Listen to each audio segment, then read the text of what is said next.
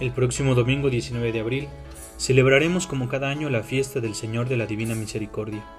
Este año en especial la fiesta se nos presenta como una valiosa oportunidad para pedir a nuestro Señor Jesucristo que derrame sobre nosotros su misericordia y termine con la pandemia que nos aflige y que ha llenado de dolor y de luto a toda la humanidad.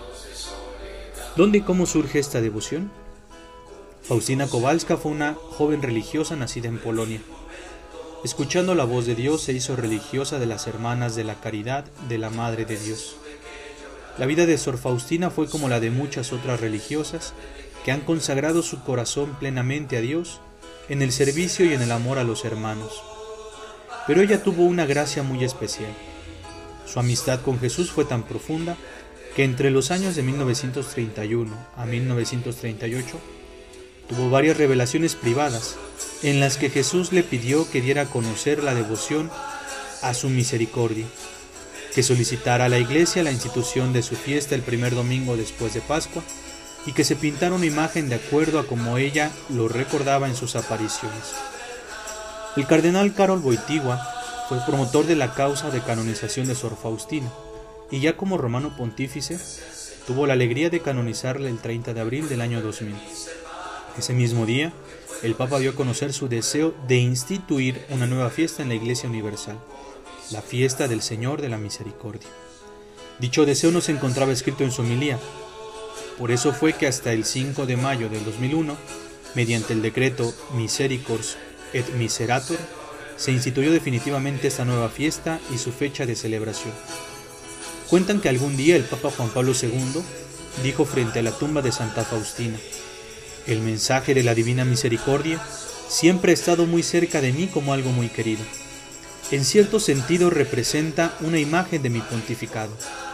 Providencialmente, años más tarde, el 2 de abril del año 2005, en las vísperas del Domingo de la Misericordia, el Papa Juan Pablo II fue llamado a la casa del Padre.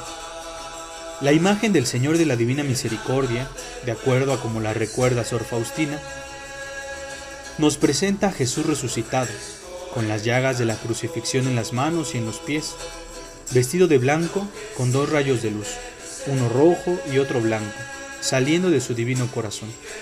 Esos rayos son la sangre y el agua que brotaron del corazón de Cristo cuando un soldado lo atravesó con su lanza para asegurarse de que ya estaba muerto. A los pies de la imagen encontramos la jaculatoria Jesús, en ti confío. La iglesia nos enseña que del corazón misericordioso de Jesús ha nacido la misma iglesia y han brotado los sacramentos. El corazón de Cristo es fuente de amor a los pecadores. Su sangre lava nuestros pecados y nos hace dignos hijos del Padre. Todo esto por la misericordia de Jesús. Sin temor a equivocarme, alguna vez escuché que la primer catedral consagrada al Señor de la Misericordia en todo el mundo es la de nuestra diócesis de Nezahualcóyotl, consagrada el 20 de noviembre del año 2000. Por tanto, el Señor de la Divina Misericordia es también el patrono de nuestra diócesis. Aunque hay otros templos con el título de basílica o santuario consagradas al Señor de la Misericordia, en esa se encuentra la primera catedral consagrada a Él. Y no sé si hasta el momento sea la única. Sería muy interesante hacer una investigación en torno a esto.